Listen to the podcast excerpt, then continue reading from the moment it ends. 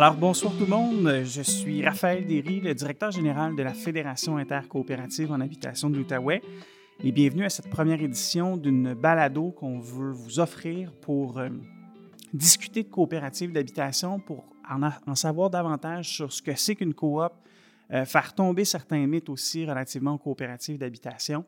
Et puis, euh, on va faire ça à travers des discussions avec trois personnalités du milieu coopératif en habitation de la région de l'Outaouais. Euh, on veut vous les faire connaître, puis on veut vous faire connaître leur parcours à l'intérieur du mouvement. Euh, donc, ce sont des personnalités qui ont gagné les prix Michel Légère, les prix Reconnaissance, en fait, 2023. Euh, donc, prix Michel Légère, prix Lorraine Carpentier, le prix des allumetières et le prix du directeur général. Donc, ben, je vais vous les présenter tout de suite. Donc, pour commencer, on a André Carle euh, de la coopérative du Vieux Clocher. Euh, bonsoir, André. Bonsoir. Euh, ça va bien? Oui, très bien. La, la route s'est bien faite depuis Sainte-Thérèse de la Gatineau? Et oui, le, le trafic était en sens contraire. OK. ah, ça, ça accélère d'habitude, effectivement. Euh, super. Ensuite, Julia Ostertaille. Bonjour. Alors, J'ai compris comment prononcer ton nom euh, il y a quelques secondes à peine. J'ai toujours dit Ostertag. C'est très bien. Alors, euh, de la coopérative d'habitation de l'alternative. Euh, c'est exact? Oui, c'est très bien. Ah, OK, d'accord. Et euh, toi aussi, la route s'est bien faite à vélo? euh? Oui, mon vélo derrière nous, puis euh, c'était super. J'ai traversé le pont, il y avait beaucoup de vent et euh, ouais, c'est super aller en vélo. OK, ah, super. Et puis François Couillard de la coopérative de solidarité Les Habitations Jocelyne Légaré. Bonjour Raphaël. Salut, salut. Alors toi aussi, ça s'est bien passé? Généralement, oui, avec le transport adapté, oui, ça, ça, ça va quand même pas si pire. Oui, on pourrait, on pourrait parler longuement du transport Oui, adapté. j'ai- hein. j'en ai long à dire, mais pas pour une autre, pour une autre journée. OK, c'est bon. Euh, on n'a pas de coop de transport adapté encore. Non, mais on pourrait travailler à ça, par exemple. OK, c'est bon. On a d'autres idées. Excellent. Donc, euh, on est depuis nos bureaux ici euh, dans le Vieux Hall, donc dans le centre-ville de Gatineau, le boulevard Sacré-Cœur. Alors, c'est possible qu'il y ait un peu d'écho. Là, on a des gens qui travaillent. On a Marie-Hélène Fredette-Assad euh, qui, travaille à la technique, et puis on a Estelle Vendier, conseillère à la coopération, qui est là pour me rappeler à l'ordre si jamais je faisais des niaiseries, on ne sait jamais. Donc, ben, en fait, on, va regarder un peu les, parcours. Puis, je l'ai indiqué, vous avez gagné les prix euh, Reconnaissance 2023. Euh, on a une absente, on lui a fait l'invitation euh, et elle a dû décliner à la dernière minute, en fait. Elle a eu un, problème personnel. Ce qui fait que Monique No, qui était la récipiendaire du prix Michel Légère, n'a pas pu être avec nous ce soir, mais je tiens quand même à souligner que c'est une, une personnalité très importante pour le mouvement. Elle, a- elle s'est impliquée pendant plusieurs euh, décennies dans sa coopérative d'habitation. Euh, donc, ça aurait été super fascinant de l'entendre euh, avec nous, mais malheureusement, ce ne sera pas possible. Euh, mais donc, je vais, me tourner vers euh, l'homme du Nord de, Sainte-Thérèse de la Gatineau, donc euh, André Carle. Euh, tu as reçu le prix euh, Lorraine Carpentier au mois de juin euh, dernier. euh, donc, c'est la FIAM qui t'a remis ça. Comment tu, comment tu as réagi? Comment tu as euh, reçu cette, cet honneur-là? Ben, c'est évidemment, c'est avec énormément de fierté, euh, un peu de surprise, parce que euh, bon, euh, je connaissais pas l'historique là, de, de ces prix reconnaissance-là. Puis, euh, euh, évidemment, on ne travaille pas pour recevoir des prix, OK? Ça fait que c'était... puis c'est- une bonne tape dans le dos. c'est agréable de c'est le fun de travailler, c'est le fun de faire avancer les choses, euh, c'est le fun quand il y a de la reconnaissance, parce que souvent, c'est le petit bout qui manque là, euh, pour euh, ben, aider les gens à avoir le goût de poursuivre. Puis le travail dont tu parles, là, le travail, c'est quoi qui était souligné à travers le, le prix Lorraine Carpentier? C'est quoi le travail que tu as fait pour la coop du Vieux Clocher? Ça consiste à quoi? Ben, moi, j'ai ramassé la coop trois ans avant qu'elle... euh, la coop existait depuis une dizaine d'années, euh, avec un projet de bâtir, euh, au début, c'était 12 unités de logement, ça a fini à 9. Donc, elle existait sur papier, mais elle n'était pas existait sur construite. papier, là. elle n'était pas construite. Il y avait des problèmes de financement. Euh, ça fait que euh, les gens qui composaient la coop après neuf ans, euh, vieillissait hein, et puis euh, était à bout d'idées pour être capable là, de- d'essayer de, trouver des moyens de- du financement pour, euh, pour que finalement le, le- le- projet puisse se réaliser. Ça que j'ai un background en coopérative d'une trentaine d'années. D'un d'un coop de travailleurs, mais pas d'un coop d'habitation. C'était mon premier contact. euh, et puis, euh, ça m'a pris quand même, euh, je dirais, quelques mois avant de, de comprendre le fonctionnement. À ce moment-là, la coop faisait affaire, c'est un projet de la SHQ, financé en grande partie par la SHQ. Il manquait de l'argent. La, SHQ nous poussait à aller vers le fédéral pour recommencer une demande de financement au complet au fédéral. C'est à ce moment-là que moi, je suis arrivé. Et puis, euh, bon, ces entrefaits, euh, le fédéral, le provincial ont décidé de, de se parler et d'avoir des ententes euh, ensemble. Et les argents du fédéral ont été transférés à la SHQ. Je pense que les enveloppes de projet ont été bonifiées. Euh, on a fait le travail avec nos professionnels, architectes et, et ingénieurs, pour enlever ce qui était peut-être euh, bon, des choses non essentielles dans le projet. Et puis au bout d'une couple d'années, ben, euh, effectivement, on a réussi à avoir euh, l'engagement définitif. Puis, mais, puis- mais juste avant d'aller dans le, le- le crunch du développement puis de la construction aussi, tu as nommé le fait que tu avais un parcours coopératif avant euh, l'habitation.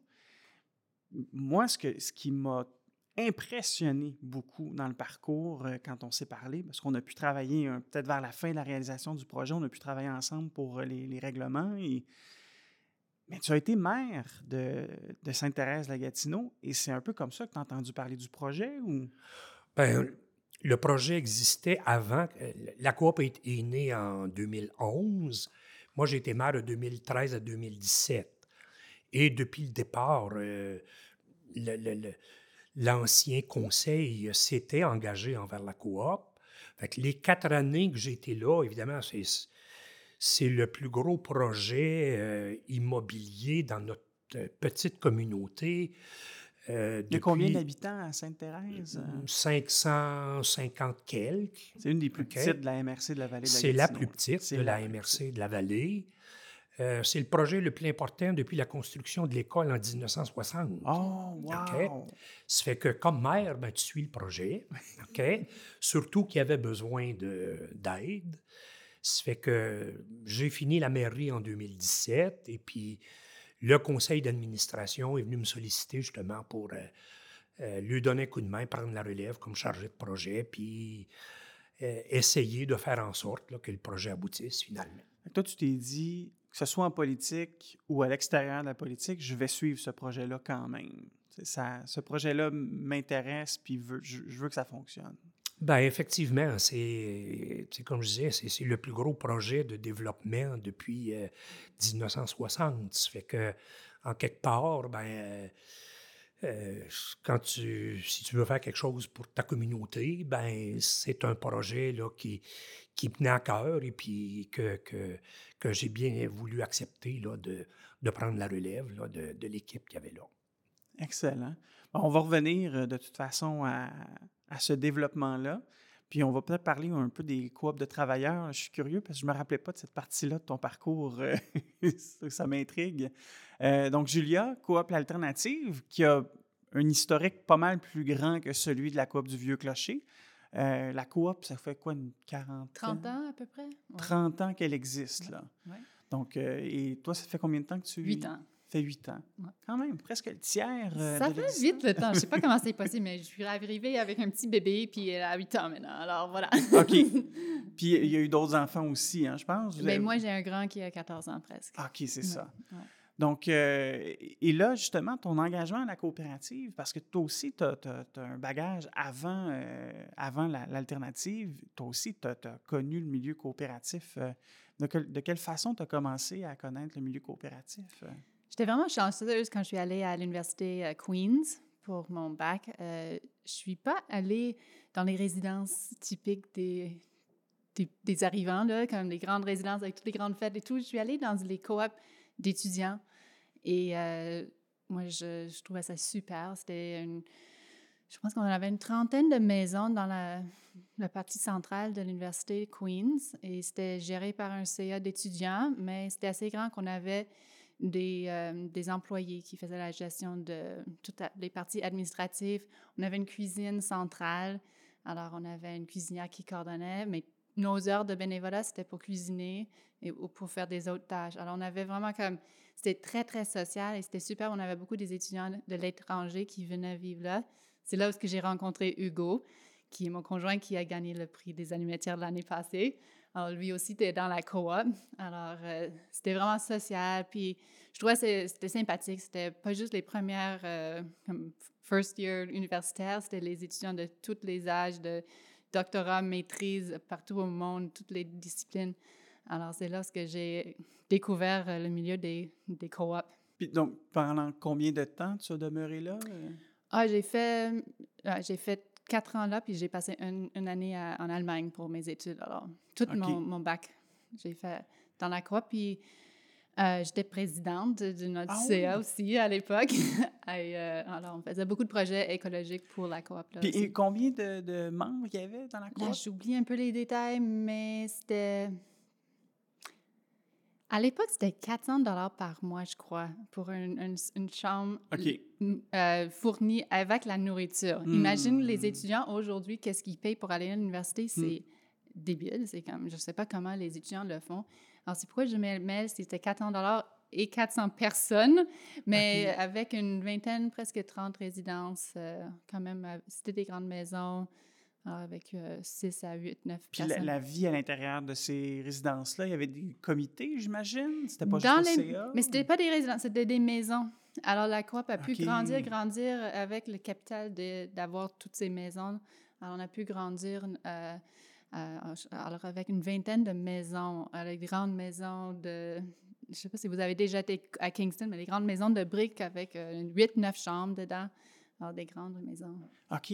Donc, une des parties du conseil, une des responsabilités, c'était de veiller au développement aussi, si je comprends bien. Il y avait un volet développement. Bien, c'était, on décidait comment on veut investir. Est-ce qu'on achète des nouvelles maisons? Est-ce qu'on faisait beaucoup, euh, on a fait des, euh, regarder l'énergie, efficacité des bâtiments. Alors, est-ce que c'est mieux investir dans les fenêtres ou changer les systèmes de chauffage et tout ça? Alors, c'est fou, là, parce que là, on parle de quoi? Début de la jeune vingtaine, disons? Moi, oui. À ce moment-là? Oui, oui. Donc, déjà, euh, dans la jeune vingtaine, présidente d'un conseil d'administration, d'une entreprise qui gère. Avec le soutien de notre gestion. Évidemment. oui, oui, oui, Il y avait le soutien des employés. C'était sûr que nous, on était très jeunes, mais c'était notre tâche, puis on avait tous nos rôles, trésorier, président, comme, Mais ça, c'est tout Puis on avait aussi des réseaux avec d'autres coops. On allait visiter d'autres coops euh, résidences pour des étudiants. On allait à Guelph, à Toronto. Il y avait un, réseau aussi, il y avait, on avait des prix. C'était très similaire, comme, comme ici. Mais, mais ça devait être aussi toute une source d'apprentissage. On, on, apprend sur les bancs de l'école, mais après ça aussi, quand on, fait la gestion de la coopérative, on apprend encore, dans le fond. Oui, oui. Et le vivre ensemble, gérer les conflits, tous les, les, les, standards de tout le monde qui se mettent ensemble, puis comment est-ce qu'on veut vivre ensemble, puis les gens viennent avec leur tradition d'alimentation différente pour la cuisine. Est-ce qu'on est végétarien? Est-ce qu'on a, on avait tout ça aussi à gérer, à, décider. Puis vous étiez employeur, en quelque sorte aussi, vous aviez une équipe de salariés. Euh, oui. oui. Puis ça aussi, ça devait être particulier comme contexte. Euh. C'est sûr qu'on apprend en faisant, puis on, prenait des décisions avec beaucoup de soutien de notre gestionnaire qui faisait tout la, jour à jour et les budgets et tout, mais on révisait tout, on, on était euh, informés. Puis, puis là, si on revient à il y a huit ans, qu'est-ce qui, qu'est-ce qui vous a amené, Hugo et toi, à opter pour une coopérative, puis pourquoi l'alternative en particulier? Mais Hugo, lui aussi, ses parents ont beaucoup travaillé dans le milieu des coops, alors euh, c'était très familier. Puis quand on est arrivé dans la région, on venait de, Vancouver, alors c'était un peu comme qu'est-ce qu'on fait ici? Alors on a fait le Ottawa Sud à Wakefield, comme OK, on fait un petit peu voir euh, qu'est-ce qu'il y a. Et euh, il n'y avait pas beaucoup d'options. Et puis, on a commencé avec les coops. Ah, cool, oui, on devrait utiliser ça comme notre entrée parce que ça, au moins, ça élimine plein d'autres choix qui sont compliqués. les, les, loyers sont chers, puis c'est pas beau. Puis, non, non. Alors, juste commencé avec les coops finalement. Puis, là, on était chanceuses. Il y avait, à l'époque, il y avait plus de roulement dans les coops, je pense. Alors, on avait euh, eu la chance que le jour qu'on faisait toute notre voir toutes les options. On avait, il y avait quelqu'un, il y avait même le comité était là pour faire l'entrevue tout de suite là. Ah C'était oui. comme, on était vraiment comme one stop shop. On a tout fait comme, ok, super. Alors, pour les gens qui écoutent, c'est plutôt rare Oui. aujourd'hui d'avoir ce type on, on a d'opportunité. soumis des applications à Ottawa aussi, mais là, c'était les longues listes d'attente. C'était impossible. OK. Ah, oui. Si tu pouvais décrire euh, la coop alternative, ça ressemble à quoi cette coop-là? euh? Oui. On est cinq bâtiments avec six logements par bâtiment, puis c'est un peu comme un petit cercle. On est à côté de la parc de la Gatineau, on est derrière la ferme Moore. C'est vraiment comme l'emplacement est incroyable, c'est vite pour se rendre au centre-ville d'Ottawa. Il y a des pistes cyclables, euh, des autobus, des écoles. Puis c'est des bâtiments assez ordinaires. C'est ça, on a trois chambres ou deux chambres, puis tout le monde. euh, on n'avait pas un centre communautaire, puis ça, ça c'était un projet de cet été, c'était de construire un pavillon. Alors, euh, ça, ça donne un espace pour se rassembler parce qu'il nous manque ça. On a beaucoup de défis avec l'insonori- l'insonorisation de nos, nos appartements. Quand les enfants courent, euh, ça, ça C'est vibre. familial, hein? C'est familial comme projet. On est, oui, on est à peu près 80-85 membres. Puis oui, on a une vingtaine, trentaine d'enfants là-dedans. Des, résidents, tu veux dire? Des résidents, oui, oui. pas des membres, oui. oui. 30, 30 logements, 30 membres. Oui. Donc, euh, c'est c'est comme. C'est en pleine, en pleine ville, Oui, puis en même temps, c'est encerclé par la nature, par. Oui. euh, oui. Il y a les ours, il y a, des- il y a tout derrière chez nous, c'est beau. On va parler de poules, tu t'en doutes, hein, Julia? Pas tout de suite, mais on va, on va parler euh, du poulailler, un des Oui. grands projets de la coopérative. Euh, en oui. tout cas, moi, j'en parle à chaque fois que j'ai l'occasion. J'en ai même parlé à Sainte-Thérèse à Gatineau. euh, je pense qu'il y avait comme une forme d'envie. Hein? Les gens avaient l'air inspirés. Là. Viens nous visiter. Ben, on va y revenir. Je vais aussi me tourner donc maintenant vers euh, François Couillard. Bonjour. Donc, François de la coop Jocelyne Légaré. Euh, et là, il y a une histoire particulière avec la coop Jocelyne Légaré. Elle a une mission particulière. Est-ce que tu veux nous Tout parler un peu de ça? La coop Jocelyn Garé est, est faite en fait pour des gens qui vivent avec des handicaps, euh, des handicaps physiques, qui se déplacent généralement en fauteuil roulant. Euh, il y a quelques personnes qui, qui- qui peuvent marcher, mais avec difficulté.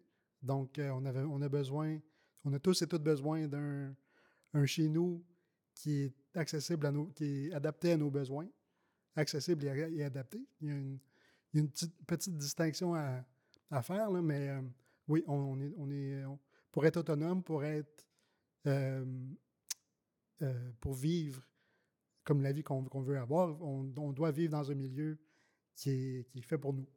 Puis, est-ce que la coop offre des services de soutien à domicile, par exemple? Ou, C'est pas la coop qui, qui, qui o- offre ces services-là, mais il y a certaines personnes qui ont, qui ont euh, accès à des, pe- des, des- des- des programmes du CLSC ou peu importe d'autres euh, d'autres programmes pour qu'ils qu'ils pu- qu'ils puissent euh, assurer le fait qu'ils peuvent habiter avec nous, qui, font partie de, part entière de, de la coop. donc, c'est pas la coop qui l'offre Non, directement, mais non, chaque euh, locataire On est pas mal tous ou toutes euh, responsables d'aller chercher l'aide qu'on a besoin. Comme par exemple pour moi, j'ai les services de- d'auxiliaire euh, du CLSC qui viennent deux fois par jour, à tous les jours. Puis j'ai engagé quelqu'un pour euh, m'aider pour la, préparation de repas. Donc, ces, deux aides-là me permettent de vivre la vie que, que je peux euh, que, je, que je vis. Puis aussi, ben, euh, je peux travailler ou euh, vaquer à d'autres occupations comme euh, le sport ou euh, la- l'activité activité physique. Donc, ça- ça- ça- cette aide-là m'aide beaucoup. Et, et quand tu parles de situation de handicap, est-ce que euh, les locataires sont tous, par exemple, en fauteuil roulant ou le, le handicap varie? Ou... Ça varie. Euh, Il y a quelques, il y a deux, trois personnes qui peuvent marcher, mais j'ai l'impression que leur condition est changeante.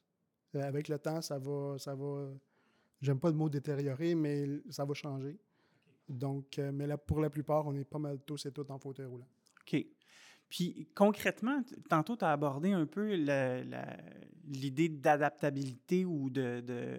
Accessibilité, oui. C'est quoi la différence, si on peut, si on peut comprendre un peu? euh, Ben, à, mon, à mon esprit, à moi, l'accessibilité, euh, c'est c'est d'être, de, de pouvoir entrer dans un, un logement ou, ou un, édifice.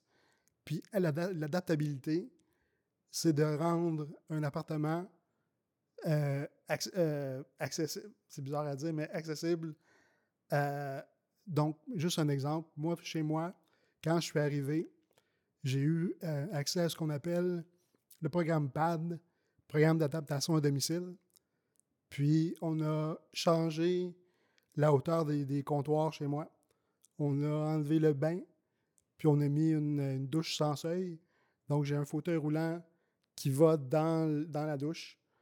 Puis après ça, on, re- on retire la, la- la douche, la, la- chaise, Mm. évidemment. Donc, c'est ça, c'est les, adaptations qui ont été faites quand moi je suis arrivé. Il y a, eu- il y a eu d'autres choses. Il y a eu changer des, euh, des prises de- de- de- d'électricité de, de, de hauteur. Euh, tout, pour faire en sorte que je puisse vivre par moi-même, puis je, suis- seul dans l'appartement. Euh, ce programme-là a été. euh, J'ai eu l'aide de- de- de- de- de- d'ergothérapeutes du CLSC, puis du Centre de réadaptation de la ressource qui est ici euh, dans le secteur Hall. C'est eux et elles qui m'ont aidé à, faire à prendre les mesures, puis à tout, vérifier. C'est quoi quels étaient mes besoins? Que- Qu'est-ce que j'avais besoin pour être capable de vivre là seul? Puis, euh, là, je ne sais pas si c'est là que tu veux qu'on parle, mais avant, avant d'arriver où je suis là, il est, arrivé un autre, un, pépin, un- une situation euh, très désagréable. Le programme euh, avant, juste pour revenir un peu en arrière, avec la ressource, je me suis inscrit à un programme justement de supplément au loyer, qui est une subvention qui, nous aide à trouver un appartement, mais qui, disons que le, loyer est trop élevé, ben cette subvention-là nous permet, avec le, revenu qu'on a, on, on paie 25% de notre revenu, puis le reste du loyer est payé par cette euh, subvention-là. Donc, quand, quand j'ai, je, je pense que j'avais le début de la trentaine, je reçois un appel de la ressource qu'on m'invite à faire une visite d'un, d'un appartement qui était à l'époque pseudo-adapté, si on peut dire, parce qu'il y avait c'est un une- appartement privé. hein? un, un- un appartement privé, exactement. Puis, il y avait une rampe. C'est- C'était la seule chose qui faisait en sorte que c'était accessible. Mm. Puis, euh, donc c'est ça, c'était dans un, un appartement euh, privé. Puis, euh, suite à la première visite, le propriétaire m'a dit Inquiétez-vous pas, monsieur, euh, dès, qu'on va, dès que le, plan va être fait, il n'y a aucun problème, vous, allez, vous êtes le bienvenu chez moi, ben, chez dans, l'appartement. Donc, euh, après une deuxième visite, on a, a signé le bail. J'ai fini par déménager là. Euh, J'ai passé un mois et demi avant d'apprendre que le propriétaire avait décidé de ne plus aller de l'avant avec les, les- modifications. En fait, c'est pas lui qui aurait fait les modifications. On aurait engagé un, un contractant euh, pour faire les, Mais ce que j'ai appris par la suite, c'est que ce propriétaire-là voulait se mettre l'ar- l'argent dans les poches puis faire les, les, les- les modifications à sa façon. Mais c'était pas ce que moi j'aurais eu besoin. Donc là, c'était impensable de vivre dans un, milieu comme ça. Donc, si ma mémoire est bonne, je pense que j'ai passé six mois euh, dans cet appartement-là. Puis, euh, mais c'est ça. euh, je peux peut-être revenir un petit peu en arrière, mais quand j'ai appris cette nouvelle-là, ça c'était un vendredi, je me rappelle encore. Le lundi suivant, on fait une rencontre chez moi, dans mon appartement, avec mes parents, les org- ergothérapeutes, euh, travailleurs sociaux, du CLSC, puis de la ressource. Puis on essayait de- de- d'établir un plan, plan d'action pour que je puisse sortir de là le plus, vite- le plus rapidement possible. C'est comme une cellule de crise Ah, parce qu'on réalise que ça ne marchera pas C'est exactement tout, ça. là. Puis euh, ma, mère, ma mère retourne chez elle, elle fait une, une- une- une recherche sur Internet, elle tape 4,5 Gatineau adapté. Puis elle a trouvé la coop Jocelyne Légaré. Ah.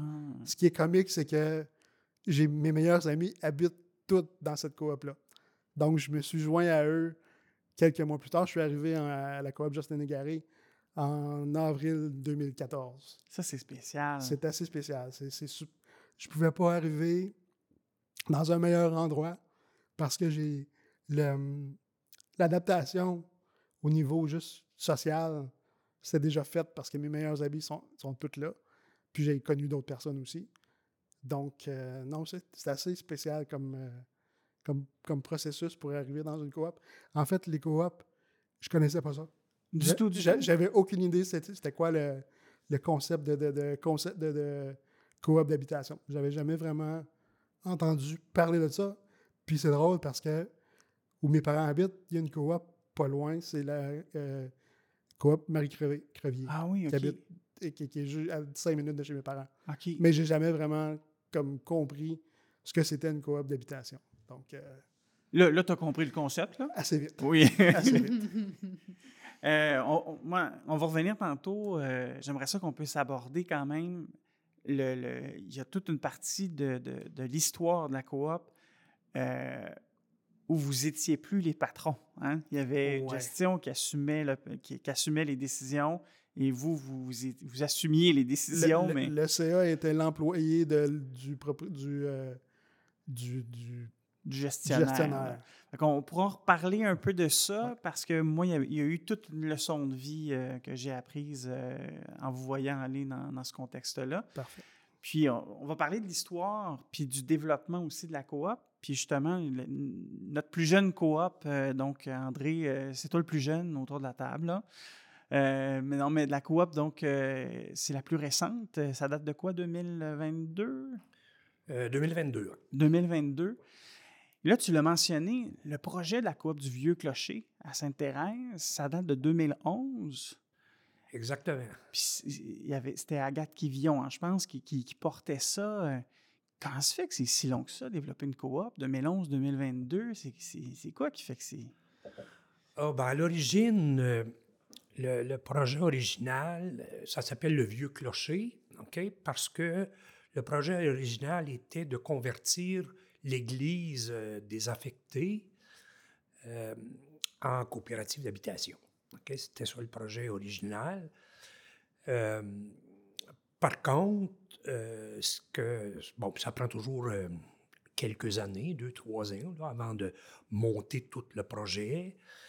Euh, il est arrivé toutes sortes de, de je dirais pas de pépins, mais de, de, circonstances. On est en milieu rural, il n'y a pas d'aqueduc, il n'y a pas de système d'égout. OK? Ça fait qu'il a fallu creuser un puits artésien, faire la démonstration que le puits avait la capacité. Ensuite, il a fallu euh, avoir de- des tests de sol, ça je pense c'est probablement dans, dans tous les projets, euh, pour réaliser que les sols sont euh, très imperméables. Ça, ça prenait un système d'épuration au même titre que ce qu'il y a dans les, dans, dans les, dans les villes. OK? À ce moment-ci, l'eau qui sort de l'eau qui sort du, en bout de ligne, euh, apparemment, on peut la boire. Personne n'a fait le test, là, mais euh, le, le système est, est autonome et complexe, traitement, puis tout ça. Euh, ça coûte euh, trois fois le prix d'un système normal quand les sols sont, sont plus perméables. Problème de financement, hein, Hmm. aller chercher tout ça. Euh, réaliser que euh, en bout de ligne, ça n'arrive pas. Euh, refaire les plans et devis avec les professionnels, payer une autre fois. Euh, Puis l'église appartenait à qui à ce moment-là? Est-ce que ça appartenait à la fabrique ou ça appartenait à la ville? Ou... euh, L'Église appartenait à la fabrique. OK. Et dans le processus, la fabrique donnait, a donné l'église et le terrain, qui est quand même un terrain là, euh, de 3-4 hectares, OK. Euh, à la coop. OK? Ah, donc là, la coop est propriétaire de l'église aussi. Elle était propriétaire de l'église euh, du temps que c'était ça le projet. Euh, le projet, finalement, a migré vers ce qui est actuellement, à savoir un neuf logis autonome à l'arrière de l'église. Et la coop a remis le terrain de l'église et l'église à la municipalité, OK. qui veut en faire un, un centre, là, euh, euh, un centre communautaire. Puis l'église date de quelle année à peu près? Des années 30. OK. Donc, oh, presque une église centenaire aussi, là. OK. Puis, euh, dans le, le projet est passé d'un 12 unités à 9 unités. Euh, puis, ça devait être une résidence pour personne. Ça devait être une RPA initialement, si je ne m'abuse, euh, cette coop-là. Euh, non, c'était à l'origine, c'était une coop de solidarité. OK. Mais ça devait pas être pour les 70 ans et plus, euh, avec une clientèle. euh, la- c'était la clientèle visée. OK? Ça devait être une clientèle semi-autonome, OK? Avec des espaces communautaires, une cuisine communautaire. Et puis, bon, à cause des restrictions, là, qui n'est pas budgétaire, ben, ça l'a fini avec un volet 1, la personne autonome. Euh, on, on a cru aller jusqu'à l'année passée que c'était pour euh, 65 ans et plus. Euh, pour réaliser quand on a eu notre certificat de conformité, euh, ben, on ne l'a pas encore d'ailleurs, mais quand on a discuté avec la SHQ pour notre certificat de conformité, que euh, finalement, on pourrait euh, accepter les familles. Ah oui, OK. Euh, on n'a pas de limite d'âge là, dans notre euh, certificat de conformité. OK. On, bien sûr, on a une grille d'évaluation et le projet a été conçu pour des personnes euh, euh, âgées. Euh, donc, la grille est conçue pour donner des points supplémentaires en raison de l'âge, mais on- n'exclut personne là, dans, comme locataire. Et puis, si je ne m'abuse, il y a eu aussi le- le- la période avec l'île verte. Là, hein. Le- en 2014, il y a eu l'incendie à l'île verte. Euh, puis ça aussi, ça avait ralenti un peu le, projet, je pense, à l'époque. Oui, définitivement. Il y, a, il y a eu un moratoire à partir de ce moment-là qui a duré quand même une couple d'années. Euh, puis euh, ça prenait pour tous les projets un système de giclage. OK? Bon. Le système de gicleur, quand tu n'as pas d'aqueduc, Hmm. euh, c'est assez difficile à organiser. On a essayé de penser, puis j'étais maire à ce moment-là, Mm. on discutait avec les, le, le- le- le- le service d'incendie, on pensait peut-être installer des méga réservoirs euh, qui auraient pu servir pour la municipalité, pour le vieux clocher en cas d'incendie dans le village. Mais encore une fois, c'est une question de sous. Euh, le système de gicleur coûtait quelque chose comme 300 000. Ça rajoutait des coûts supplémentaires au projet, puis ça faisait en tout le temps, en bout de ligne, que c'était pas viable. Puis là, ben, quand le moratoire a sauté, euh, il y a eu des adaptations quand même supplémentaires euh, pour bâtir des, plus de coupe-feu dans les entretoits, puis euh, au niveau des, portes et puis tout ça. là, il y a eu des, ajustements aux plans et devis. Mais finalement, euh, le projet a été rendu possible là, euh, en bout de ligne, là, après, encore une fois, là, deux, trois ans, deux, trois ans après l'île verte. là. Puis, dans, dans le cadre de ce développement-là, est-ce que tu as eu l'impression que il y a des partenaires qui pouvaient flancher à un moment donné? Est-ce que euh, la SHQ ou les gouvernements menés vous ont donné l'impression que ça pouvait être plus difficile à réaliser comme projet? Puis, euh, Ben, moi, je dois dire que j'ai été chanceux. Ben, je suis arrivé comme chargé de projet en 2019. Et à ce moment-là, il y a, euh, la- coop venait de, d'avoir un nouveau chargé de projet attitré à la SHQ et une personne éminemment compétente euh, qui croyait en projet, au projet et puis qui voulait autant que moi que le projet se réalise. OK. OK? Ça fait qu'il a été d'une très grande utilité euh, Parce qu'entre autres, comme je disais tantôt, euh, à mon niveau, j'avais zéro expérience en habitation. Mm. Euh, une bonne expérience en coop, mais pas en habitation. Ça fait que, euh, bon, il y a tout un, un rouage, hein, un, apprentissage à faire.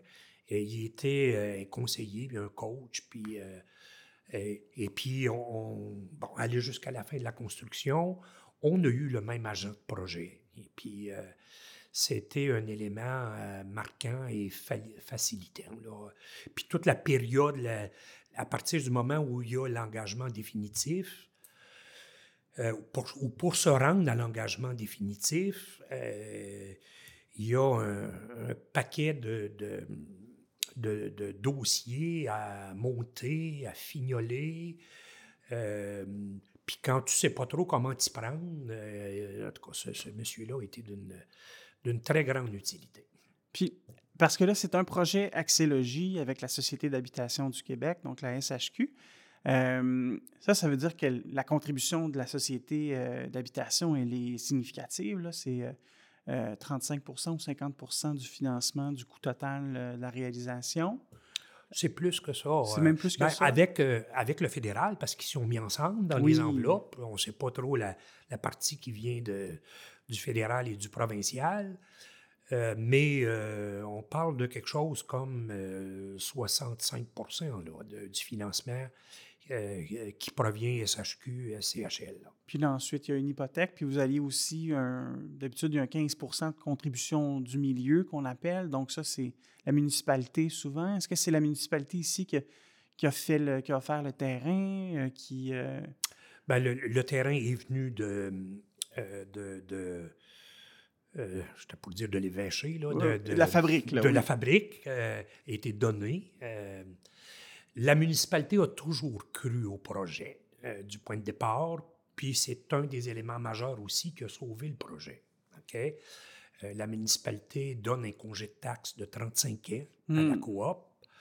Euh, la municipalité a, a contribué en argent à 125 000 Euh, La municipalité donne le service, les, les services de, euh, municipaux gratuits pour 5 ans. Euh, la municipalité s'est engagée à hauteur de 40 000 avec euh, de l'équipement, de la main-d'œuvre. Euh, ça fait que c'est pas rien. Non, c'est significatif. C'est significatif. Et euh, bon, le, projet date de 2011. OK? Dans les participations du milieu, il y a aussi loin que la Créo, euh, qui avait donné 25 000 Donc la conférence régionale des élus les du Outaouais. élus de l'Outaouais. Euh, Nouveaux Horizons, un programme fédéral, et puis euh, la MRC a contribué à hauteur de 150 000 Le CLD, déjà, un 25 000 C'est- En Et- fait, avec ces acronymes-là, on réalise que le projet a été long avant d'être réalisé parce que c'est des Et- institutions qui, qui n'existent plus aujourd'hui. Puis à la base, Agathe a eu la bonne idée aussi d'organiser une, euh, euh, d'organiser une campagne de financement locale, OK, euh, qui a rapporté pas loin de 100 000 aussi. Hmm. Et puis ça, bien évidemment, ça rouvre les portes de la MRC, de la Créo, de, de- de tout le monde. Quand les gens à la base y croient, puis petite municipalité de 550 personnes qui va chercher 100 000, ben 95 000 là, que ça, l'a donné, ben ça donne un bon coup de pouce, puis c'est plus facile de convaincre les bailleurs de fonds, là, de, de- surtout au niveau là, euh, locaux, régionaux, là, parce qu'il y a beaucoup plus de projets qu'il y a de, de, de- de fonds disponibles. Ça fait que Mais Euh, il y, a- il y a une question que je me, je me pose depuis longtemps, André, par rapport à la coop du Vieux Clocher. C'est, puis je ne sais pas si tu as la réponse, mais est-ce qu'on sait pourquoi c'est la formule coopérative qui a été choisie pour ce projet-là, puis pas l'OSBL, ou pourquoi c'est pas un office d'habitation euh, euh, qui est allé de l'avant avec ce développement-là? Euh, je ne saurais pas répondre. Non, hein? Euh, J'ai jamais posé la question à Agathe. Il faudrait poser la question à Agathe. Euh, parce que, euh, chose certaine, à l'origine, la coop de, pourquoi coop de solidarité, c'est que, bon, il y a trois bras dans la coop de solidarité. Oui, il y a oui. les usagers, il y a les travailleurs, puis il y a les, les- les- les membres de soutien. Puis à l'origine, comme ça devait être un volet 2, il devait avoir des employés. Ça fait que euh, le conseil d'administration provisoire voulait que tout ce monde-là travaille ensemble. Donc, volet 2, peut-être juste expliquer rapidement que ça aurait été le volet service qu'il y aurait eu à l'intérieur de la coopérative. Donc, c'est là où il y aurait eu des travailleurs. C'est là où il y aurait eu des travailleurs, effectivement. Il y avait deux travailleurs, deux emplois là, qui étaient prévus euh, à l'origine. Là, à ce moment-ci, comme les gens sont autonomes, il n'y a aucun service là, qui est offert là, par, euh, par la coopérative. Donc, OK, mais là, ben, merci. Fait qu'on on comprend effectivement que c'est une coop de solidarité. Puis ça, on je veux absolument qu'on y revienne parce que je trouve que c'est. Euh, on en a parlé dans l'équipe, mais c'est une belle réussite d'une coop de solidarité en habitation chez vous. Euh, on dirait que les membres de soutien ont trouvé leur, euh, leur raison d'être. Mais on, va y revenir, André. Donc, je, je, reviens avec Julia par rapport. Ben, on ne parlera pas tout de suite des poules, là, mais je, suis quand même curieux parce que euh, tu as un engagement euh, environnementaliste assez prononcé. Tu gagnes ta vie dans, le domaine euh, de la protection de l'environnement. Est-ce que tu veux nous parler un peu? Qu'est-ce que tu fais avec la Ottawa? En français. La, les Garde-Rivière des Outaouais. Ah, d'accord. OK. non, en français, oui. Mais c'est mieux connu par Ottawa Riverkeeper. Oui, voilà. En anglais. Euh, puis oui, je suis directrice d'éducation et engagement communautaire pour Garde-Rivière. Et euh, c'est ça. Alors, on fait l'éducation relative à l'eau, la connexion à l'eau, les sciences de l'eau et comment est-ce qu'on peut partager ces connaissances avec le public et les écoles et, les enseignants. Est-ce que c'était ton domaine d'études aussi à l'université? Oui, j'ai fait mon bac en éducation relative à l'environnement à Lakehead, à Thunder Bay, puis j'ai fait ma maîtrise et mon doctorat en éducation à l'Université de British Columbia. Alors, euh, ça, c'était plus euh, sur euh, les jardins pédagogiques, alors les, les, jardins dans les écoles. Alors, ça, c'était mon, ma recherche pour la maîtrise et le doctorat. Je, là, là, écoute, je viens de comprendre complètement ce qui se passe à la couple alternative à ce moment-ci. Mais justement, parlons des projets qui, qui ont été réalisés puis euh, à, la, à la couple alternative et qui se réalisent encore à ce jour. Oui. Donc, euh, je reparle à nouveau, mais là, on va, on va y aller. Là. On va aborder le sujet des poules. Oui, oui. En milieu urbain, dans la quatrième plus grosse ville du Québec, il y a des poules, puis c'est permis, c'est autorisé chez vous. C'est quoi ce projet-là? Ça vient d'où? Mais moi, je suis chanceuse que j'arrive dans une ville où tout le travail a été fait pour l'agriculture urbaine et qu'on on accepte les poules. Alors, on peut avoir des permis, il faut s'inscrire à chaque année. Puis, euh, on a droit à cinq poules par résidence. Là, j'aimerais pousser un jour parce que nous, on est 30 résidences, ça, fait 150 poules. Oh alors, on a le droit à cinq, mais on pourrait facilement en avoir 10 ou 15, puis ça pourrait facilement faire plus d'heures. mais mais est-ce que je comprends que Gatineau est, est quand même assez exemplaire sur l'agriculture? Urbaine? Je sais pas exemplaire, mais pas toutes les villes acceptent, c'est sûr. Oui, c'est sûr qu'on est assez chanceux que c'est accepté ici. Puis, euh, juste pour donner un peu de contexte, euh, Hugo et moi, alors on a fait un, comme un stage en agriculture euh, biologique pour toute une saison. On était sur une ferme, on avait les vaches, les poules, les poules pour la viande. on travaille avec les chevaux pour passer, couper le foin. On a tout fait. C'était des, des, des euh, potagers avec tous les légumes. Puis là, c'est ça comment j'ai bâti. Puis avant ça même, j'ai travaillé avec les travailleurs migrateurs qui viennent de, de Mexique, les Caraïbes, pour travailler, qui produisent toute notre nourriture qu'on mange ici. On aime nos mm. pêches. J'ai travaillé sur une ferme de pêche. Alors, j'ai comme une sensibilité à, aux défis de l'agriculture, l'importance de l'agriculture. On est dans le contexte de changement climatique, la sécurité alimentaire, c'est pas donné. Alors, euh, j'ai toute cette expérience. Alors, ça fait juste partie de ce que je fais. Peu importe où ce que je vais planter mes pieds quelque part, je vais commencer à jardiner, c'est sûr. Alors, euh, c'est ça fait partie de ton ADN. C'est juste qu'est-ce que je fais.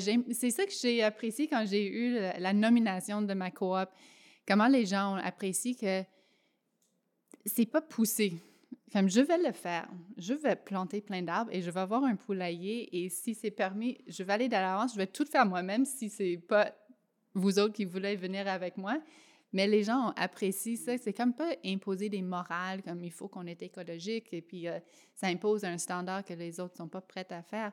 Puis on a commencé plus tranquillement la première chose, c'était peut-être planter les arbres fruitiers. Et tout ça, parce que je travaille dans le domaine environnement, c'est comme faire des demandes de financement. J'ai fait maîtrise doctorat, tu dois toujours faire des demandes de financement pour étudier. Alors, ces demandes de financement avec Arbre Canada, ça plantait nos arbres et nos arbustes. Alors, on avait les arbres fruitiers, les arbustes, les, les framboises. Alors là, c'était une demande de financement à l'Université d'Ottawa qui recevait les sous de, de la Banque TD. Et là, c'était avec des bénévoles de l'Université d'Ottawa. Là, c'était pour le poulailler. On a eu, je sais pas, c'était 5 000 quelque chose. Et- mais juste avant, quand tu dis arbre fruitier, Oui. tu fais référence à quel type de fruits, quel type Ah, ben, il faut regarder. Il y a une petite vidéo qui circule. Oui, oui, oui. Mais là, on a planté. euh, J'avais déjà planté trois pommiers. Alors là, on a six pommiers, trois autres euh, euh, poiriers, trois pruniers, euh, des arbres aussi euh, comestibles, mais plus euh, indigènes. Alors, des cerisiers Virginie, je pense qu'on dit, des amélanchiers. Alors, ça, c'est plus comme des bleuetiers, des framboisiers. puis moi, j'avais apporté des cassis.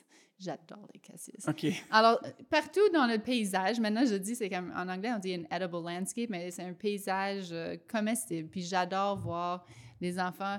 C'est rare que tu vas voir un grand bol de framboises parce que les enfants circulent Hmm. tout le temps pour euh, voir qu'est-ce qui est mûr et ça, ça se mange à fur et à mesure autour du terrain. Mais un jour, on va avoir des grands arbres fruitiers puis on va avoir une plus grande quantité de Moi, j'entends, j'entends quelqu'un, j'entends une, une tante là, que j'ai là, qui va me dire Ouais, mais ça doit attirer toutes les bêtes, ça là. là. Ah, C'est-tu, sinon? Ben, euh, en, en contexte de perte de biodiversité sur notre planète Terre, euh, on est dans une crise écologique, pas seulement climatique, mais aussi de biodiversité. Alors moi, je les invite. Puis les plus grandes bêtes, c'est les ratons laveurs qui pitchent notre compost par terre tous les jours. Et puis j'ai vu tous les voisins, c'est la même chose, c'est une gang là, qui passe sur la rue. Mais non, euh, non, ça... C'est pas un grand défi qu'on a. Non. Non. Euh, mais ils vivent à côté de nous. C'est ça qu'on vit après- à, à côté de nos voisins, c'est les ours. Puis euh, j'ai appris le mot en Anishinaabe Moen, c'est Makwa. Alors quand je passe avec les, la fille, on chante Makwa, où es-tu? Que fais-tu? Ils m'ont dit, il va mieux comprendre quand on parle euh, la langue des peuples. Ah oui, d'accord. la, la traduction est moins loin. C'est à ça, c'est apprendre à vivre ensemble, puis euh, c'est comme ça. Puis nous aussi, on a des, des, euh, des espèces un peu envahissantes, alors euh, Euh, eux vivent humains, avec nous hein? tout le temps. Oui, ça. effectivement. Ouais, c'est pas une cohabitation facile, je suppose. Euh, mais donc, là, c'est ça. euh, et là, on arrivait aux poules. Oui. Donc ça. là, c'est arrivé quand? Cette idée-là est Mais arrivée ça quand? fait, je pense que c'est notre quatrième année avec nos poules. Alors, on a euh, Gilberte Boivet, il faut dire qu'elle est une contact, elle est une force, elle est passionnée, puis elle adore que je suis arrivée avec un peu le- oui, on va le faire et voilà, on va l'organiser et let's go. Alors, euh, elle connaissait, euh, oh là, je vais oublier leur nom. Hmm? On va revenir avec le nom pour si jamais il y a des liens qui vont avec le, le podcast, mais euh, ils construisent les poules, les, les poulaillers. OK. Alors, euh, c'était avec eux qu'on a fait le contrat, parce qu'on avait les sous de l'Université d'Ottawa. Et on a installé ça sur le terrain. Et euh, c'était notre première année. Puis on a appris, c'était pas les mères poules euh, ponders. euh, il y avait une, une pénurie de poules cette première Ah, année-là. oui. Alors, euh, la deuxième année, on avait les poules, les rousses, là, sont tough, sont faciles à vivre. Ils, ils- ils mangent, ils, ils pondent. euh, Elles pondent. Puis, et souvent, euh, quand on parle euh, de, de coopérative d'habitation, on parle de l'enjeu de la participation. oui. Euh, la Ouais. participation pour l'entretien euh, du ça. poulailler, des poules, ça se passe comment? Bien, c'est ce qu'on fait, c'est euh, au début de l'année, on dit qui veut participer. Alors, euh, à peu près 7 à 9 membres, familles, euh, s'inscrivent. Alors là, ce qu'on fait, c'est une semaine par personne, puis là, tu cueilles et euh, tu ramasses pour toi-même. Puis on a souvent comme les personnes comme Gilberte à mobilité réduite, alors euh, ben, qui est très impliquée, ou euh, Gloria qui aide à ramasser la, la rip et la nourriture. On va amener des œufs euh, aux autres membres du club, je sais pas comment on l'appelle ces jours-ci, club du poulailler. Mais euh, c'est comme ça qu'on on- on partage les œufs. C'est pourquoi j'aimerais avoir un peu plus de poules, mais euh, pour partager plus, même quantité de travail et puis plus d'œufs. Mais euh, c'est comme ça que ça marche. C'est pas un projet pour euh, la quantité d'œufs. C'est pédagogique pour les enfants, pour apprendre euh, comment ça marche. Puis si un jour il y avait encore plus d'enjeux de sécurité alimentaire, on pourrait agrandir notre, euh, notre comment dire, flock de poules. Le- les, les, les poules ensemble, comment ils s'appellent? Ah oui, comment on appelle ça? Je sais pas. Ouais, en tout cas, je déraille les conversations avec mes problèmes de langue. Non, mais- mais, c'est intéressant. On va, on va investiguer dessus, là. Euh, Mais ça fait que c'est pédagogique. On apprend ensemble euh, comment prendre soin. Puis ça circule une semaine à l'autre. Puis à la fin de ta semaine, tu nettoies le poulailler. Puis on a un, bac de compost derrière. Tu as parlé de ta philosophie par rapport à, à la conception de ces projets-là. Mais moi, je vais te dire que c'est ce qui m'a le plus impressionné dans la coop alternative avec ces projets-là. C'est que c'est rassembleur, c'est positif. Il n'y a pas de culpabilisation autour de la participation, autour de ça. Il y a au contraire une énergie, le fun. Puis là, je comprends un peu mieux, euh, tu l'as nommé un peu tantôt, mais tu as nommé le fait que tu ne veux pas moraliser avec ça. C'est Puis- une invitation de participer, puis ça, ça fait comme une boule de neige, parce que quand tu as un jardin dehors, puis tu arroses, puis là, tu arroses pour ton voisin, puis là, parce que dans quand je suis arrivée à la coop, moi, je suis très sociale, je vivais dans, même à l'Université de British Columbia, on avait une mobilisation pour la- la- les habitations des étudiants avec les familles. Alors ça, c'était toute un- une mobilisation qu'on avait là, puis on était très connectés les uns à les autres. Alors moi, j'arrive à ma coop, puis euh, pas un chat qui sort. C'est comme, euh, moi, je, joue dehors Hmm. dans le gazon avec ma fille, il n'y a pas une structure, il n'y a rien à faire, mais je, comme je sors à tous les jours, on va faire quelque chose. Alors, je commence à jardiner autour de ma- mon bloc ou quelque chose, mais c'était assez tranquille. Et puis là, c'était comme, ah ben, on commence à jardiner, on fait un petit truc, mais là, tu commences à jaser. Là, je connais Gilberte, là, je connais l'autre et l'autre qui, qui viennent se rassembler autour des petites conversations. Comment ça va? C'est comme. Hey, il fait pas aujourd'hui, il fait chaud. Wow. Mais c'est ça, c'est ça qui bâtit les liens. Puis là, tu connais les noms de tout le monde dans ta coop. Là, tu sais comme, ah, c'est des nouveaux qui arrivent, j'apporte des œufs. C'est des petits gestes de, de juste de, de les de reconnaître qu'ils sont là, puis on est là ensemble. C'est pas des grandes demandes de faut que tu fasses ça pour être membre ici, que tu participes là-dedans. Veux-tu? Veux-tu avoir un jardin? Pas grave si ça marche pas, je vais t'aider, je vais arroser quand t'es pas là. On peut se dépanner, puis tu vas prendre quelque chose, puis l'année prochaine, peut-être, peut-être plante pas tout un sachet de citrouille dans ta, ta petite parcelle. Hmm. peut-être l'année prochaine, juste deux ou une. Mais c'est comme ça qu'on apprend, puis on n'impose pas sur les autres. Intéressant. Alors, on a des trucs de, de mobilisation et de participation en même temps. euh.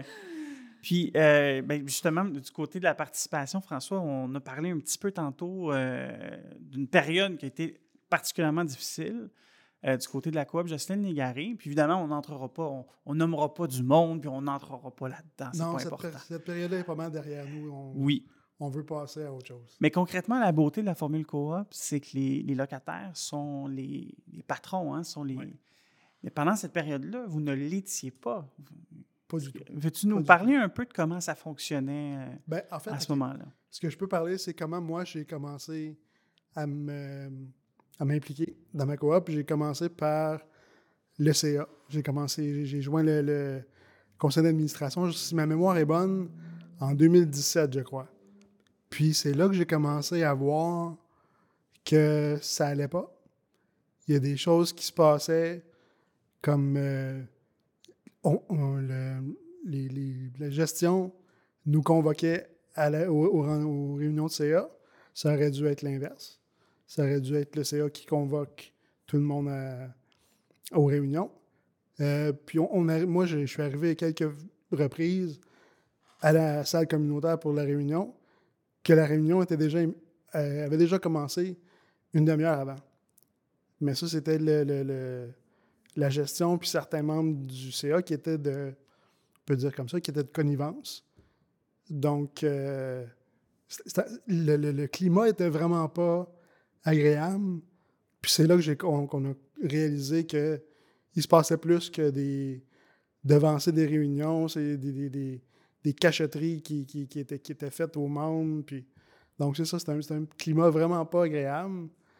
Puis, euh, j'ai joint le CA parce que il y a une des personnes qui était au, qui, était au CA qui a quitté la coop.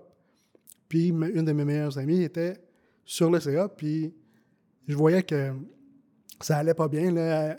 Elle, avait besoin de, de support euh, moral, si on peut dire, puis, pour- puis de l'aide pour essayer de brasser un peu la cache, on peut dire. Puis ça, je me suis trouvé des, des aptitudes à faire ça, ça a l'air, parce que de fil en, fil en aiguille, ben, je suis devenu président à la coop dans une période qui était, euh, on peut dire une période de crise. là. C'était assez, euh, assez intense. C'est comme ça que la FIAB est, entrée dans le portrait chez nous. Donc, euh, non, c'était c'était nécessaire, mais c'était pas très agréable. Mais tu es un gars engagé aussi. J'ai donc, j'ai euh, toujours été engagé. J'ai j'ai des souvenirs d'être, à cause de mon handicap, moi, je suis, je suis né avec une handi- un handicap qui s'appelle le spina bifida, qui est un- une malformation de la colonne, colonne vertébrale. Donc, euh, je, suis né, je suis né comme ça. Donc, l'implication, euh, dans ce temps-là, on appelle- on n'appelait peut-être pas ça l'implication, mais je me rappelle d'être au primaire, puis je faisais des séances d'information, on peut appeler ça comme ça. Je me promenais dans les salles, dans les salles de classe de différents niveaux, euh, première année jusqu'à sixième année. Puis je parlais un peu de ma, ma situation, ma- que- comment je faisais telle telle activité parce que Tu c'était- sensibiliser Oui, c'est ça. gens. Exactement. Puis donc je suis je fais ça depuis que j'ai à peu près 7-8 ans. Donc j'ai- j'ai- ça a toujours fait partie de ma vie. Puis à plusieurs niveaux, là, au niveau euh, ac- accessibilité, Tu t'es impliqué Euh, auprès de l'amicale? L'amicale des personnes handicapées physiques m'a beaucoup aidé. J'ai comme. C'est bizarre à dire, mais même si je suis impliqué depuis très longtemps, j'ai toujours été un gars timide. Mais avec l'amicale, j'avais un projet en tête. Donc ce projet-là m'a comme sorti de ma, ma coquille, si on peut dire. Puis c'est là que la coop a comme pu profiter de cette Hmm. éclo- éclosion chez moi de, de, de, OK, on a un problème, on va le, on va le régler, on va trouver les, trouver les solutions, puis on va le faire ensemble. Puis donc, je me suis découvert des, euh, des, des- des, euh, qualités de leadership euh, avec, le, avec le temps. Puis la, la coop a. J'ai été capable de, de- de- de montrer cette qualité-là à la coop. Tu es un des membres fondateurs de Para-Hockey Ouais. Euh, Outaouais, c'est ça? Par hockey Gatineau? Outaouais, oui, ça, c'est avec. euh, en fait, le, moi, je joue au para-hockey depuis 1994. Donc, j'ai commencé à Ottawa. Puis, euh, au fil, des- fil des années, il y a un ancien paralympien qui était à l'époque euh, capitaine de l'équipe paralympique canadienne, qui vient de, de Elmer. Puis, on a, on a parlé, puis on s'est dit, ça serait le fun qu'il y ait quelque chose du côté de l'Outaouais. Puis éventuellement, euh, fil en aiguille, on, a, on, a comme, on s'est mis ensemble. Puis avec l'Amicale des personnes handicapées physiques de l'Outaouais, nous ont aidés à fonder une équipe. Puis ensuite, euh, avec le- avec l'Amicale, on s'était dit, ben on, on- on va faire trois ans avec vous. Puis après ça, on va devenir, on va s'incorporer, puis on va devenir euh, indépendant. Mais avec la pandémie, ben là, le trois ans, c'est développé en cinq ans. Puis, Para-Hockey Ottawa, on a fondé ça en 2022. Fait que tu es en train de me dire que l'Outaouais est devenu indépendant d'Ottawa. Tout à fait. Ah ben là. Tout à fait. C'est super. Euh, donc, c'est ça. Donc, euh, en 2022, on a, moi, une coéquipière, puis Jean Labonté, on a, on a créé euh, Para-Hockey Outaouais. Comme- donc, on est, c'est nous qui gérons l'équipe, puis les activités de l'équipe. Puis, euh, donc, depuis l'année passée, c'est, ça va faire un an, là, dans trois semaines environ. Et Mais puis là, ben, l'année dernière, vous avez fait une porte ouverte. Oui. Le, le- si ma mémoire- est bonne, c'était le 25 septembre. Cette année, ça va être le 24 septembre à l'Arena Slash Poppy. Moi, je l'ai fait l'année passée, je vais le Oui. refaire cette année. J'espère. Et là, publiquement, on peut le dire, Estelle va essayer aussi cette année. N'est-ce pas, Estelle? Tu, vas, tu peux, tu peux le tu dire. Peux là, pas, tu peux pas retourner, là. C'est enregistré. enregistré, là. Euh, Mais oui, c'est- donc c'est ça. Mon implication date depuis très longtemps. Puis, euh, j'ai toujours eu à cœur le, euh, faire évoluer les choses pour les gens dans. On dit souvent euh, en situation de handicap, mais j'aime mieux personne handicapée. Ah oui, hein? Moi, personnellement, j'aime plus ça. J'ai eu une discussion avec mes parents dernièrement sur ça. mais- Ah oui, OK. Ouais. Puis donc, c'est ça. ça m'importe. C'est important pour moi que les gens puissent vivre une vie euh, le plus épanouie, épanouie possible. Euh, moi, je travaille depuis. Je suis dans la quarantaine, mais j'ai commencé à travailler, j'avais 29 ans. Donc, ça fait pas si longtemps que ça que j'ai un, un st- un style de vie qui est. euh, J'aime pas le mot normal, mais normal, dans, dans le sens que je, je travaille, j'ai mes, mes, mes- mes, euh, passe-temps, j'ai une vie sociale qui est, j'adore, puis je suis impliqué dans ma coop. Donc, je peux pas être plus... Ben, en tout cas, la, vie peut me, me donner des surprises, mais en ce moment, je vis une vie très, très épanouie, puis je suis, euh, je suis fier de où je suis rendu. Euh, par rapport à la période de crise, moi, je, à travers le cheminement que tu as eu, on peut comprendre comment tu as réussi à naviguer à travers cette période de crise-là euh, dans la coopérative. Moi, j'aime bien le dire, euh, vous n'étiez pas les patrons, vous, étiez, vous assumiez les décisions qui étaient prises un peu euh, et vous n'étiez pas informés. On était pas mal soumis. Oui. C'était pas mal ça, le... Mais quand vous avez Situation. décidé que ça suffisait, que ça arrêtait, euh, tout a changé. complètement. Puis moi, je, je l'ai dit euh, au moment où tu as reçu le prix, euh, le prix du directeur général, mais c'est... Vous êtes en situation de handicap, en fauteuil roulant, mais moi, c'est une des occasions où je vous ai vu vous tenir debout Mhm. face à l'adversité, puis face à des, des gens qui, qui, qui quel- en quelque Oui, sorte de, de la situation. Là. Donc, euh, si on l'avait pas fait, on... je sais même pas si la coop existera encore. J'ai- peine à croire où on serait. Qu'est-ce que serait l'environnement de, de- de- vie qu'on a? Là, c'est on a encore des défis. On parlait tantôt de, de participation. On a beaucoup de, de, de, de, de, de- de- de croûte à manger, si on peut dire, pour être capable de, pour, dire qu'on est participatif dans, notre coop. Mais ça, ça va venir avec le temps, puis on, on, va, on va travailler là-dessus. Mais euh, c'est le jour et la nuit. Par rapport aujourd'hui à 2018 environ, c'est là qu'on a commencé à, à mettre nos culottes, si on peut dire, puis euh, se tenir debout, puis faire comme nous, on voulait. François, ma dernière question pour toi. Comment ta coop a changé ta vie? Ah, Mhm. tellement. Euh, Préparez-vous, Julia je vais- ça va venir. Question. peut- euh, wow, c'est une bonne question.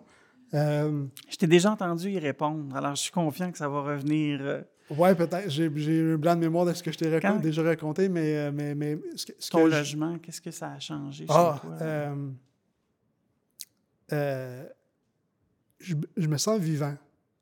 Euh, un peu émotif, là, mais, mais euh, je me sens euh, épanoui.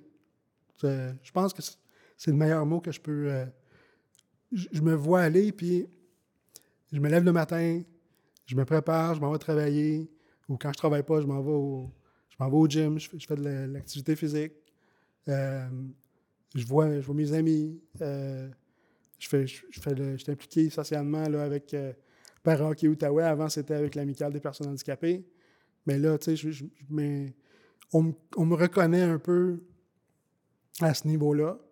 Euh, j'ai fait partie des, de comités avec la ville de Gatineau avant, de, créer Parahockey Outaouais. C'est comme ça qu'on a, créé euh, le, Déluge, qui est le, nom, de notre, notre équipe de parahockey. Euh, ça, ça m'a beaucoup donné confiance en moi. J'ai toujours été quelqu'un de euh, frondeur, puis de, combattant, si on peut dire. Puis, euh, mais euh, la coop m'a encore plus donné la fierté d'être la, meilleure personne que je peux être, puis aussi de essayer de, pas de convaincre, mais de- d'encourager les gens alentour de moi de, de, de Hey, vous êtes capable, go, on peut. C'est pas parce qu'on est on vit dans une situation différente des autres qu'on peut pas faire ce qu'on veut. Hmm. C'est moi pour moi c'est C'est puissant comme message, ça. mais ça a toujours été euh, quelque chose que j'ai vécu, comme mes parents m'ont toujours encouragé à aller plus, pas, pas plus loin, mais à aller euh, faire ce que je pouvais avec les, les, les moyens que j'avais. Puis au fil des années, ben, j'ai toujours été capable de surpasser ces, ces- ces attentes-là ou ces, ces, idées préconçues peut-être qu'on a de, de quelqu'un qui est en fauteuil. Puis là, aujourd'hui, je travaille au Musée canadien de l'histoire. J'ai toujours voulu travailler là. Je me rappelle quand j'étais enfant ou adolescent, on passait en avant du musée, puis il dit un jour, je m'en vais travailler. Ah, ouais. Un jour. Puis des fois, je me. J'y croyais peut-être pas, mais à un moment donné, j'ai fait. J'ai vu une, une publicité qui, qui, qui annonçait. il- Hmm. On cherchait des, des, des hôtes et des hôtesses. J'ai postulé, puis j'ai eu le- l'emploi. Puis de- depuis quelques années, puis à cause de la coop, je me suis comme. S'il y a un défi, je vais essayer de le, rene- de le relever. Si ça fonctionne, ça fonctionne. Puis si ça fonctionne pas, ben au moins, je vais avoir essayé. Puis je vais l'avoir. Tu sais, je vais apprendre. On perd pas, on apprend. C'est une, des valeurs euh, du mouvement coopératif, c'est le- l'empowerment. Mais là, Julia, tu vas me dire de le dire en français, là, encore, mais c'est la prise en charge. Ouais, Donc, euh, C'est un témoignage euh, éloquent là-dessus. C'est pas mal ça qui est arrivé avec la coop, puis dans ma vie personnelle. Prendre, prendre charge de ma vie. Donc, puis vivre. Tu sais, j'ai quitté la maison euh, familiale, j'avais 31 ans. Donc, c'est sûr que j'ai grandi dans un dans la Watt, si on peut dire. Puis en quittant la maison, ben, on est confronté à des, à des situations qu'on doit se débrouiller par nous-mêmes. J'ai toujours le support de mes parents puis du monde alentour, mais il y a des situations où t'es capable, on doit s'occuper nous-mêmes de, de- de- de- ces situations-là. Donc, en, ayant, en, vivant à la, à la coop, c'est ça qui m'a, ça m'a enseigné cette, cette valeur-là là, de, de- tout le temps être capable de passer à travers. Julia, euh, tu, fais souvent des interventions sur euh, ben, la, beauté du modèle coopératif, puis tu aimerais voir davantage de coopératives. Euh, puis tu es une spécialiste de l'environnement puis de l'écologie. Euh, je suis curieux de savoir, selon toi, pourquoi est-ce que les coopératives peuvent faire une différence dans le contexte euh, assez bordélique que l'on vit? Ben, merci d'être revenu. J'espère qu'il me redonne la parole. j'ai manqué un moment. Euh, ben, j'ai pas un message clair dans ma tête, mais c'est beaucoup d'écologistes. Ils vivent à la campagne avec une grande maison, avec deux autos pour faire toutes leurs belles activités de plein air. Ils sont probablement blancs, ils ont deux salaires, sont éduqués, mais leur empreinte écologique c'est la shit. C'est comme, il faut reconnaître que les privilèges viennent avec des empreintes écologiques immenses. Mm. Puis là, les écologistes vont dire, ben là, je vais faire un tiny house, une petite maison à la campagne. Je vais avoir tout ce que j'ai besoin pour moi, pour être autosuffisante. Mais là, on peut pas vivre, on vit en société. Des- des- tout ce qui se passe dans notre monde, c'est des mouvements de société qui vont Mm. faire les grands changements. Il faut, il faut que c'est accessible à tout le monde. Et ça me dérange tellement. C'est comme, il y a des programmes pour les thermopompes pour les résidences. Hmm. Est-ce qu'il y a des programmes pour thermopompes pour les appartements? Où il fait 35 degrés dans nos étés de canicule pour des semaines et ça va s'empirer? Est-ce qu'il y a des programmes pour si nos toits s'enlèvent avec des tornades pour nos appartements ici à Gatineau? Ça touche aux gens qui n'ont pas de moyenne. Et Euh, Moi, j'ai un fonctionnaire de la ville de Gatineau, j'aime bien le dire, là, mais qui m'a enragé là, parce que il était question, euh, c'est un- une coop qu'on développait avec Axélogie, puis euh, un des enjeux, c'était est-ce qu'on peut avoir des airs climatisés dans les, dans les appartements, en, plein la centre-ville de Hall. Puis là, on m'a dit, ben non, on donne pas les clés d'une Ferrari à des pauvres. Oui, c'est ça. Hey, c'est un fonctionnaire de la ville de Gatineau qui m'a répondu ça. J'étais sans connaissance. Fait que ça, oui, Mais effectivement. si on a- tout le monde qui est éduqué et écologiste part pour leur petite autosuffisance, toutes ces connaissances et compétences qui sont importantes, c'est pas pour dire que c'est pas important, mais c'est pas accessible, ça fait pas que c'est pour tout le monde. Alors pour moi, c'est comme je peux vivre dans une tiny house à la campagne ou je peux vivre dans ma tiny apartment. Comme c'est pas de la luxe, mais j'ai pas besoin. J'ai un immense terrain et je peux partager ça avec mes voisins. C'est c'est vraiment comme incroyable comme modèle pour ça. C'est comme rester dans, dans vos milieux. Connaître vos voisins, c'est comme j'ai mes voisins de partout dans le du monde. On est très divers à la coop, avec tous les parcours complexes de toutes nos vies, de, monoparental, de perte d'emploi, de mobilité réduite, de, de 0 à 80 quelque chose ans à notre coop. Ça, c'est une richesse. Et si moi, je peux faire ma petite partie de partager mes contributions d'écologie et de dire comme on peut montrer un modèle qui est puissant. C'est comme tout le monde a le droit à accès à l'eau potable, fraîcheur en été, euh, isolation en hiver, comme que c'est abordable. Nos coops sont abordables. C'est incroyable. Le, prix de notre logement, c'est la moitié ou le tiers de ce qu'on voit maintenant pour trois chambres. Alors, mais si on travaille, j'arrive avec mes compétences, je fais mes petites demandes de financement, on crée une communauté, c'est faisable. C'est pas compliqué. On peut faire les changements, mais si tout le monde part pour leur grande maison dans les banlieues, on va jamais arriver. C'est là que notre plus grande empreinte écologique sont l'étalement urbaine, qu'on a nos deux autos, trois autos, pas de système de transport en commun. Ça s'accumule, ça s'accumule, mais si on peut vivre en plus comme moyenne haute densité, petit appartement, mais on peut avoir la richesse de notre communauté autour de nous. Je peux avoir plus de terrain autour de moi à ma coop que je vais jamais avoir dans les banlieues. J'ai comme combien d'arbres j'ai dit que j'ai à ma coop? Je pourrais jamais avoir ça à ma maison à moi. Hmm. Mais je peux partager ce terrain. J'ai pas besoin de ça tous les jours non plus. Puis on, on utilise comme une auto, on n'a pas notre propre voiture, on est en vélo, on essaie de tout vivre ça, mais avec nos voisins, pas en, en- en se retirant de la société. Est-ce que tu trouves que les gouvernements sont sensibles à, à ces enjeux-là? Ah, pour euh? la classe moyenne, il faut bâtir, bâtir, bâtir. Non, il y a d'autres modèles, on n'en parle pas des coops. Et ça m'énerve, j'écoute. il y avait comme un entretien, je t'ai dit, ah, ils ont parlé des coops. Mais c'est rare qu'on entend ça comme modèle. Puis je trouve la- l'aspect démocratique potentiel, ça marche pas toujours. on est clair, hein? C'est pas, pas donné, il faut travailler Hmm. ensemble. Mais là, exactement, on travaille ensemble, on peut régler les défis. Mais si tout le monde s'enfuit, puis oui, les gens pauvres, ils ont plein de défis de gérer leur coop en même temps quand tu as des défis santé mentale, pas d'emploi, toutes les complexités de tes vies. Ça, c'est un défi, mais si on pourrait vivre avec une plus grande diversité de monde ensemble, on peut partager cette lourdeur de, de bien gérer les choses, puis agir ensemble. Puis alors, je trouve qu'on manque vraiment le modèle coop dans toutes ces discussions de changement climatique, biodiversité, euh, tout ce qu'on veut faire pour le logement, accessibilité au logement abordable, c'est on est en crise, puis on ne parle pas des coops, Mm. puis les, les solutions sont là, puis je, je trouve ça vraiment... Je sais que vous en parlez, alors je vous remercie, c'est pourquoi je trouve ça merveilleux que de FIAB est là, puis ça fait longtemps qu'il y a des mouvements coopératifs d'habitation et d'autres, mais euh, ils ont eu longtemps pas le financement, c'était coupé, coupé, coupé. Alors, c'est devenu très tranquille depuis des décennies maintenant. Alors, on essaie de rebâtir.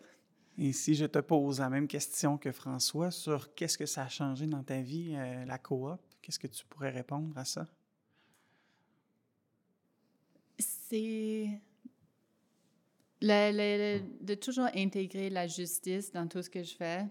Ça fait partie des coops. J'avais comme un membre de ma famille, quand j'étais à la coop des étudiants, c'est comme, ah, je pensais que c'était pour les pauvres. Hmm. C'était, et ça revient, ça revient. C'est quoi cette mythe? C'est pour les pauvres. C'est juste une petite maison avec, que je partage avec d'autres, puis on prend des décisions ensemble. Oui, c'est pour les pauvres et c'est pour tout le monde. C'est pas un, un ou l'autre. On peut vivre ensemble. Hmm. Alors, je trouve que c'est un élément que je, je garde avec moi dans tout ce que j'essaie de faire, avec grand succès tout le temps, mais c'est comme, c'est important et ça fait que j'essaie de- d'apprendre, de, de bien vivre avec mes voisins, puis être hum quand ça, ça ne marche pas, mais c'est cet élément, élément de justice. Hmm, OK. Donc, un- une volonté d'a- d'a- d'avoir plus de, davantage de justice euh, Ouais. dans ton environnement. Et euh, de ton côté, André, donc, euh, tu as parlé donc d'un parcours coopératif. C'était quoi, euh, dans quel domaine tu travaillais avant euh, la politique et euh, ben, moi, je, suis ingénieur forestier de formation. Et puis, mon premier contact avec le, mouvement coopératif, j'ai, repris, j'ai relancé une coopérative forestière qui était inactive en Outaouais, ici, dans ma région natale, en Haute-Gatineau. Et puis, euh, j'étais euh, directeur général à ce moment-là. J'étais là quatre ans. Et puis, euh, il y a une association provinciale qui s'est créée, des coopératives forestières, sur lequel je siégeais comme administrateur, c'est le conseil d'administration. une fédération de coop? Une fédération. OK. Euh, ben, au début, c'était une association qui est devenue une fédération. Et puis, euh, après quatre ans, euh, j'ai quitté la coop euh, pour, euh, pour accompagner ma conjointe dans la région de Québec. Et puis, de là, bon, je me cherchais un boulot. Je me suis parti à mon compte. Et je me suis servi du réseau des coopératives forestières qui ont été mes clients principaux pendant euh, quasiment tout le reste de ma carrière, là, qui est 25 ans, euh, à faire euh, euh, des mandats de gestion, euh, du, euh, du- du- des relances de coopératives en difficulté, des coop forestières. Euh, le monde forestier, euh, c'est un monde de gros sous. Hmm. hein, euh, euh, ça coûte énormément cher. Euh, fait que les coops forestières, pour la plupart, euh, font des mandats de coupe. euh, et puis, ça joue avec des gros millions. Euh, puis, euh, c'est tributaire d'un paquet de choses, dont la température. Ça fait qu'il y a des années où ça va très bien, il y a des années où ça va pas bien du tout. Euh, Il y a des problèmes de gestion, comme il y a dans beaucoup d'entreprises. Euh, ça fait que je me suis comme spécialisé en redressement d'entreprises, de coopératives en difficulté. Et puis, euh, ça fait que c'est ça mon background là, de, de- de- du monde coopératif. Puis, euh, euh, je pense être quelqu'un de défi. OK? J'aime relever des défis, puis des défis, il y en a tout le temps.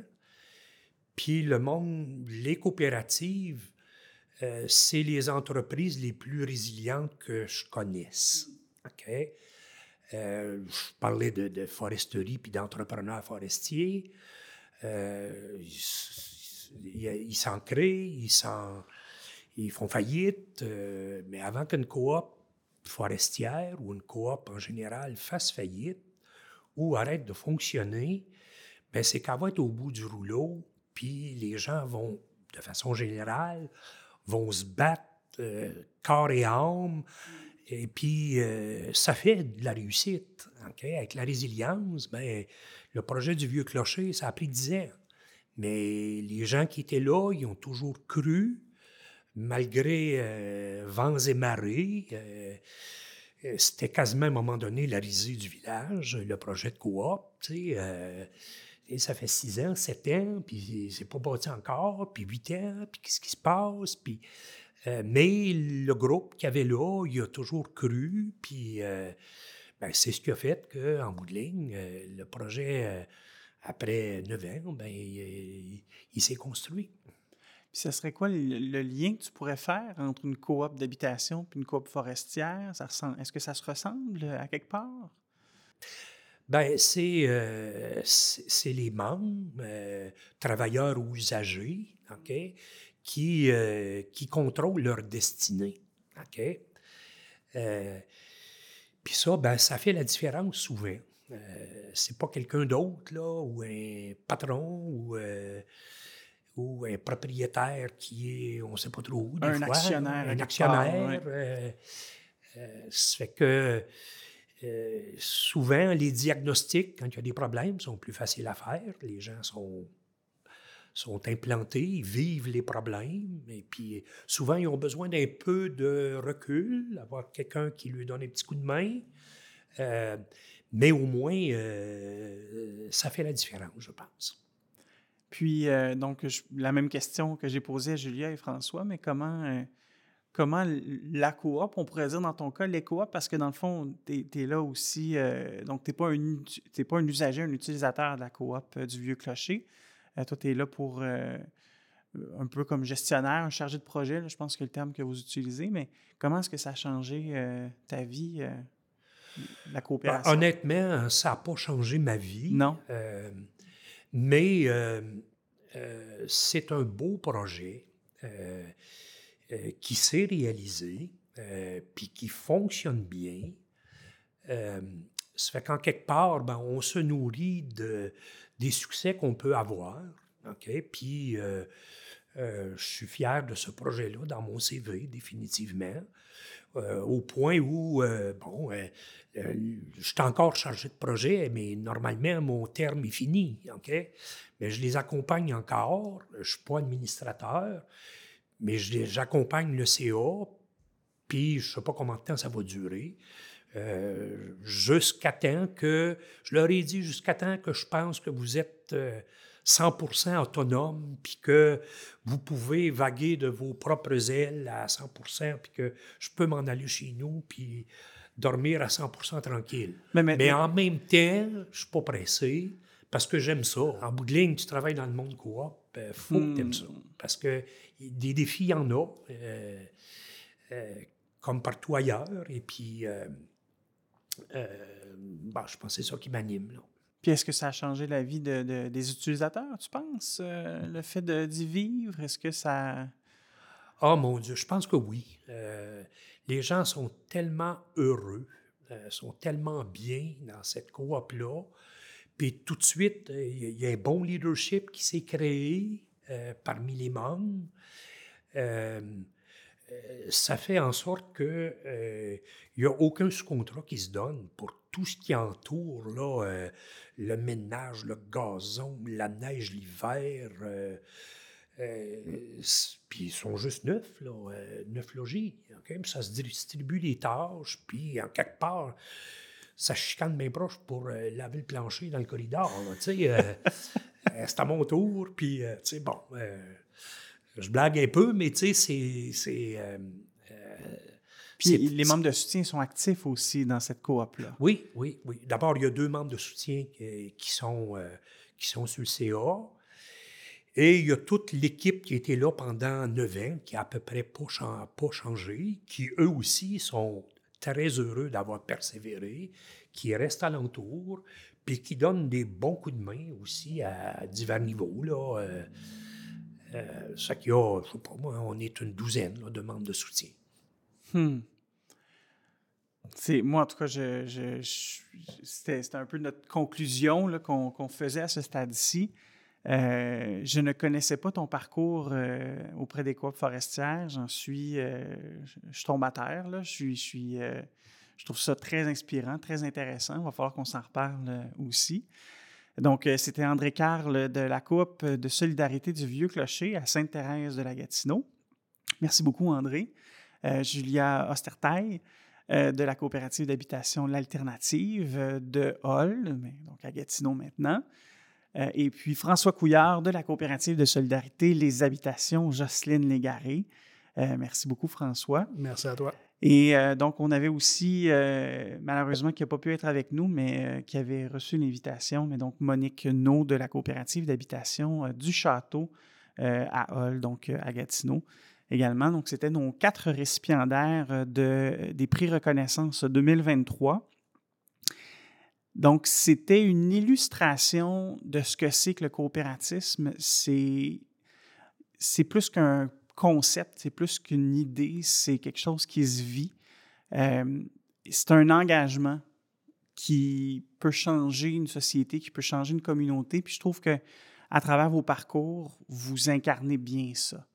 Euh, puis là, aujourd'hui, ben, il y a des poules qui sont heureuses dans la coop alternative. Il y a un, gars vraiment inspirant euh, qui, euh, ben, qui se tient debout face à l'adversité. en tout cas, tu sais tout le bien que je pense de toi, oh. François, là, mais je le répète, c'est très inspirant. J'apprécie.